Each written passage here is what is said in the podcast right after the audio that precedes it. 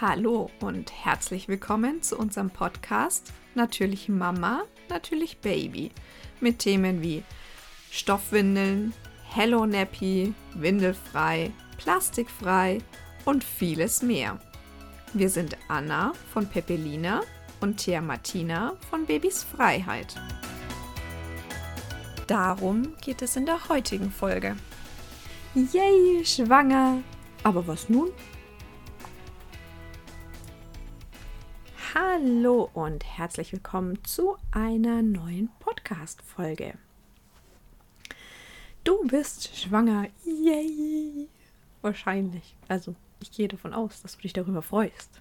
Ich gehe jetzt einfach mal in meinem inneren Bild davon aus, dass du jetzt jemand bist, der den Schwangerschaftstest vor sich hält und freut und sich denkt, yay, endlich hat es geklappt. Oder im Zweifelsfall vielleicht auch sowas wie, okay, das ist ein blöder Zeitpunkt oder so war das nicht gedacht, aber yay. Ne? Ich gehe vom Yay-Moment aus, okay? Und dann, was jetzt? Also, als ich das erste Mal schwanger war, bin ich zu meinem Mann erstmal gegangen. Ich habe diesen Schwangerschaftstest gemacht, tatsächlich ohne meinem Mann Bescheid zu geben, dass ich diesen Schwangerschaftstest mache. Und ähm, ja, bin zu meinem Mann gegangen, habe ihm das gesagt und ich glaube, so sein zweiter Gedanke war, oh, jetzt muss ich die Abstellkammer ausmisten. Weil dann der, der Plan war, dass das Arbeitszimmer das Kinderzimmer wird und die Abstellkammer wird ähm, das Arbeitszimmer Schrägstrich Abstellkammer. Ähm, wer schon mal ein Zoom-Meeting mit mir hatte, weiß, es ist immer noch die halbe Abstellkammer. ähm, ja. Entschuldigt, also wenn ich mich heute etwas öfter räuspere oder komisch klinge oder sowas, ich habe ein bisschen äh, eine leichte Erkältung und die schlägt sich gegen Abend und am Morgen ähm, sehr auf die Stimme irgendwie. Aber ich muss die Zeit nutzen, nutze den Tag, nutze den Schlaf deines Babys, um was zu tun. So, wir waren also beim Thema, was mache ich jetzt? Also ich habe erstmal natürlich, wow, freudig, yay, ich bin schwanger hat endlich funktioniert. Ja, okay. Und jetzt? Also im heutigen Zeitalter hat man sich also erstmal eine App runtergeladen. Beziehungsweise meine, meine App, äh, mit der ich die Periode tracke. Dazu in einer anderen Podcast-Folge. Ne? Guckt mal ein bisschen zurück. Da gibt es eine Folge über Periodentracking. Ähm, die konnte dann angeben, okay, äh, Kinderwunsch ist endlich yay erfüllt. Ähm, schwanger, bitte dann hat mir das gleich mitgeteilt, so, du bist in der so und so vierten Woche und so schaut dein Kind gerade aus und das und das passiert gerade und das fand ich unfassbar spannend. Ne? So groß ist es jetzt, keine Ahnung, Kiasamen oder sowas war es, glaube ich. Ähm, also so groß ist es und es passiert gerade und ähm, ja, sowas war dann da so in der App gestanden. Und so kurz darauf, nach dem ersten Termin beim ähm, Frauenarzt bin ich in eine Buchhandlung gelaufen. Ja, tatsächlich in eine Buchhandlung in der Stadt, ne? ganz oldschool, nicht E-Book. Ähm, und mir wollte mir einen Schwangerschaftsratgeber kaufen. Ich habe drei gekauft, weil ich mich irgendwie nicht entscheiden konnte. War ja klar, ne? Und noch ein Yoga für Schwangere Buch. Und also, ja. Ähm, gut. Ich kann euch sagen, am Anfang, oder kann dir sagen, am Anfang habe ich diese, diese Seiten eigentlich in mich reingezogen. Ich, ich habe darauf, ich darauf gewartet, dass ich noch mehr lesen darf, dass das, das die nächste Woche ist und ich dann eine neue Woche lesen kann und oh, Dinge nachgelesen und keine Ahnung. Und das hat irgendwie so mit der Zeit abgenommen. Ich weiß nicht, wie es dir so ging, aber irgendwie, ich hatte dann eine App, die mir gesagt hat, wie groß ist das Kind und was passiert gerade. Und in dem Buch, das ich gekauft hatte, das war ja im Prinzip dasselbe, nur ein bisschen längere Form. Okay. Dann waren zwischendrin noch so andere m, hm, Tipps drin, die so zu der Schwangerschaftswoche so üblich sind. Keine Ahnung, sowas wie Kinderzimmer streichen, worauf musst du achten und so. Und ähm, ja, also sowas war da noch mit drin. Das habe ich dann immer mal wieder überflogen. Aber so richtig gelesen habe ich das tatsächlich nie. Ich habe die ja so am Anfang total verschlungen und dann hatte ich irgendwann so ein Overload. Mein Speicherplatz in meinem Gehirn war voll und konnte nicht schon wieder Informationen aufnehmen. Und oh, naja, da steht ja dasselbe. Also diese App, das, da habe ich jedes Mal beim Wochenwechsel nachgelesen, wie groß ist jetzt das Kind, was passiert gerade und so. Aber tatsächlich großartig mehr habe ich dann irgendwann nicht mehr gelesen. Also ein, ein, einer von den drei Ratgebern wurde quasi nie aufgeschlagen, glaube ich. Der zweite so einmal zum Nachlesen von irgendwas. Und der dritte wurde, ja, der wurde öfter mal angeguckt. Das war irgendwie, ja, so ein relativ, wie gesagt, großer Ratgeber mit jeder Woche was und eben so ein paar Spezialthemen. Und diese Spezialthemen habe ich, wenn sie mich interessiert haben, habe ich sie nachgelesen. Aber im Prinzip, wir leben im Zeitalter des Internets. Ähm, ich habe viel auch einfach, wenn mir die Frage kam, einfach gegoogelt. Also das macht man heutzutage so, oder? Äh, man hat eine Frage im Kopf und man googelt die. Deswegen saß ich irgendwie bei meiner Hebamme auch immer da und habe mir gedacht, und Anna, hast du noch Fragen? Nö. Aber was soll ich fragen? Also wenn ich eine Frage hatte, habe ich die gegoogelt, beziehungsweise meine Freundinnen gefragt. Ich habe ja schon ähm, Freundinnen gehabt zu dem Zeitpunkt, die schon Kinder bekommen haben. Und besonders die eine ähm, war, ja, mein, mein, meine Ratgeberin. Die habe ich alles gefragt. Von der hatte ich eigentlich auch gleich eine Liste gekriegt mit Dingen, die brauchst du für dein Baby. Und äh, daneben hat sie gleich geschrieben, was ich davon von ihr noch haben kann, sozusagen. Also sie war wirklich mein, meine Ratgeberin ähm, zu diesem Zeitpunkt und meine Mama natürlich. Also meine Mama habe ich auch immer viel erzählt und sie hat mir dann noch das erzählt, was sie noch so weiß von ihren Schwangerschaften. Ja, also das war eigentlich irgendwie so mein Weg und dann habe ich mich auf ähm, meinen Geburtsvorbereitungskurs gefreut. Ich habe keinen Crashkurs übers Wochenende gemacht, sondern tatsächlich habe ich einen wöchentlichen abends gemacht und ich persönlich fand das sehr gut, weil erstens waren die Informationen verteilter. Ich muss mir nicht innerhalb kürzester Zeit alles Mögliche merken, sondern die waren verteilter. Ich konnte mich irgendwie dann da, ja, auf mich und mein Kind konzentrieren sozusagen. Konnte da wirklich zuhören und ja, ich weiß nicht, ich habe das intensiver erlebt als jetzt so ein, so ein Crashkurs übers Wochenende. Wahrscheinlich ich erlebt hätte, kann ich jetzt nicht sagen, habe ich ja nie gemacht. Ähm, und was ich ganz toll fand, war einfach der Austausch mit den anderen werdenden Mamas. Also der war für mich Gold wert und ähm, ich hatte dann auch zwei Freundinnen da gefunden, mit, der, mit denen bin ich dann auch, als der Geburtsvorbereitungskurs zu Ende war und wir alle Mutterschutz waren, ähm, weil man hat ja dann immer ungefähr eigentlich dasselbe, so Pi mal Daumen, den gleichen Geburtszeitraum. Und ja, da sind wir dann sogar essen gegangen und sowas. Das war alles vor Corona, ne? Ähm, also deswegen der Austausch mit anderen Mamas, den fand ich, also werdenden Mamas, den fand ich richtig gut. Und der war wirklich wertvoll, weil wir haben uns dann auch über Dinge unterhalten wie, zieht ihr diesen Bezug von, dem, von der Autoschale ab?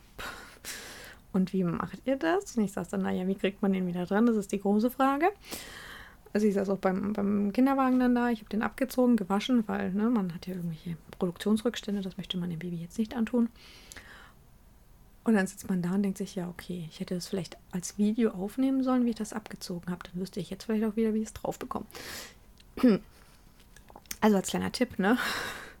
Mach dir Bilder zwischendrin oder so oder mach ein Video nebenbei, wie du das auseinanderbaust. Und wenn du ein Video machst und es auseinanderbaust, stell es auf YouTube. Es gibt viele, viele Mamas, die danach googeln werden. Ja, ähm, das war jetzt so eine Seitenrandinformation. Zurück zu den Schwangerschaftsratgebern. Also, ja, also die haben ja tatsächlich, die Apps haben mir am meisten geholfen. Und ansonsten, wie gesagt, dieser Austausch mit anderen werdenden Mamas.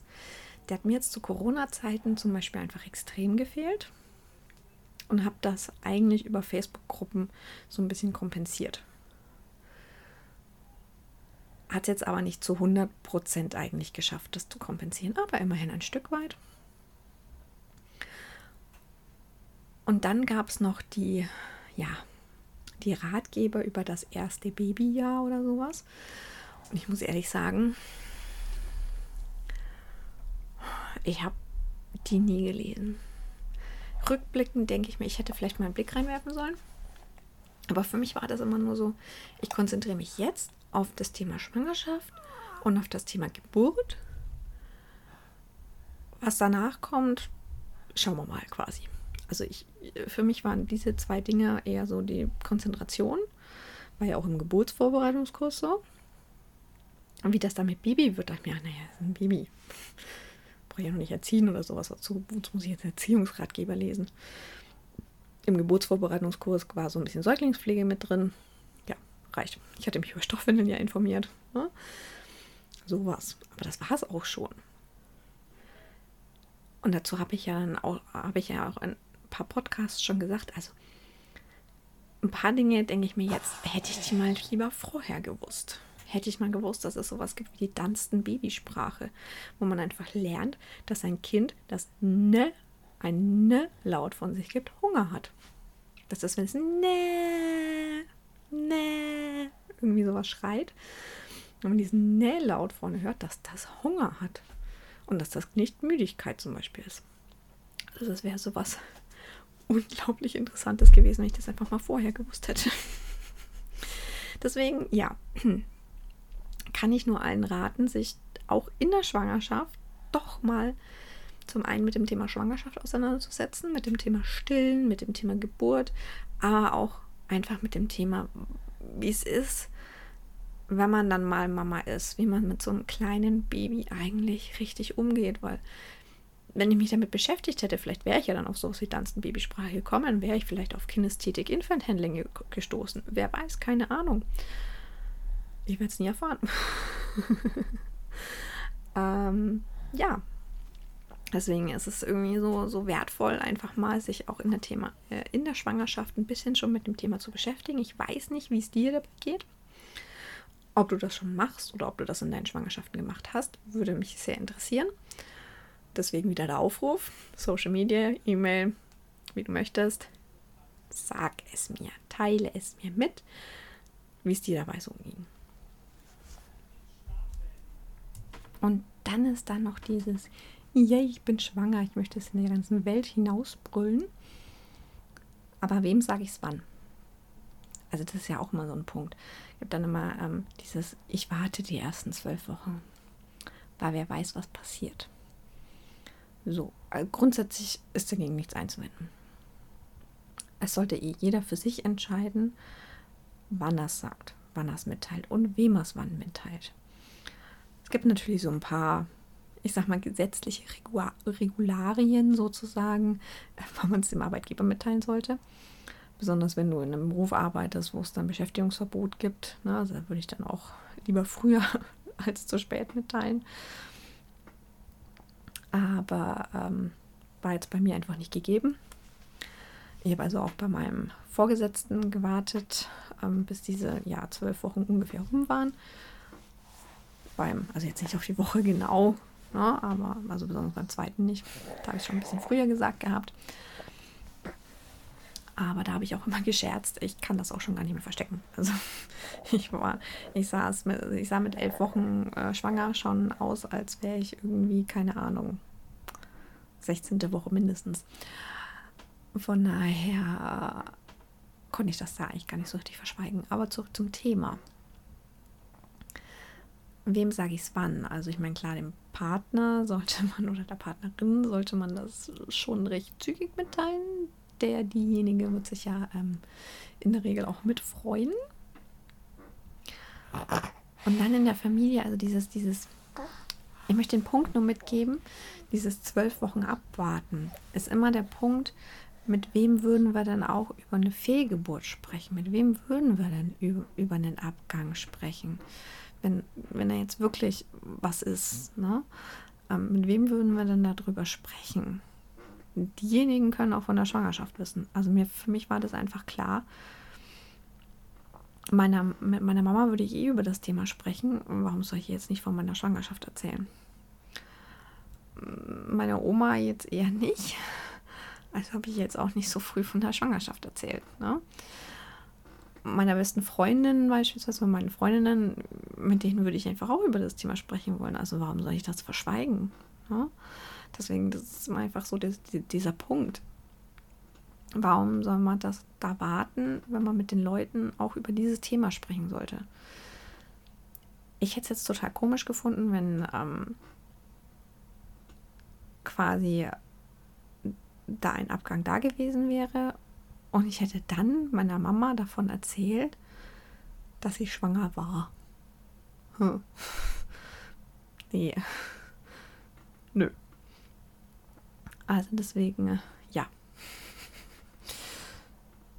Bin ich einfach so, so ein Mensch, der sagt, ähm, mit den Leuten, mit denen ich eh über einen Abgang, über den Verlust sprechen wollen würde oder die Bescheid wissen sollten, wenn so etwas passiert, mit denen kann ich auch frühzeitig von der Schwangerschaft berichten.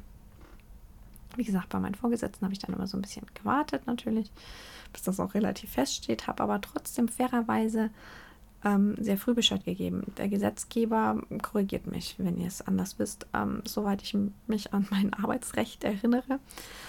Ist ja auch schon ein bisschen her, dass ich das hatte in, äh, in meiner Weiterbildung. Äh, muss man die Schwangerschaft dann mitteilen, wenn man quasi selber davon erfährt. Also es gibt jetzt, wenn man jetzt nicht irgendwie ins Beschäftigungsverbot geht oder sowas, also es gibt bestimmt Berufe, wo man das sagen muss, zu einem gewissen Zeitpunkt, aber es gibt einfach auch Berufe wie meinen, da ist das eigentlich egal. Auf gut Deutsch gesagt.